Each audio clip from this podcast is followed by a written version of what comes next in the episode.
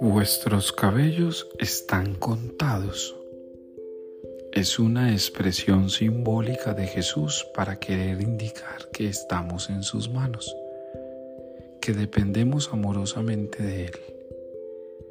Vuestros cabellos están contados.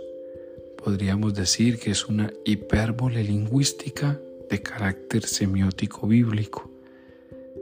Esto nos indica que estamos en la voluntad divina, que dependemos de esa divinidad, que Dios habita el ser entero.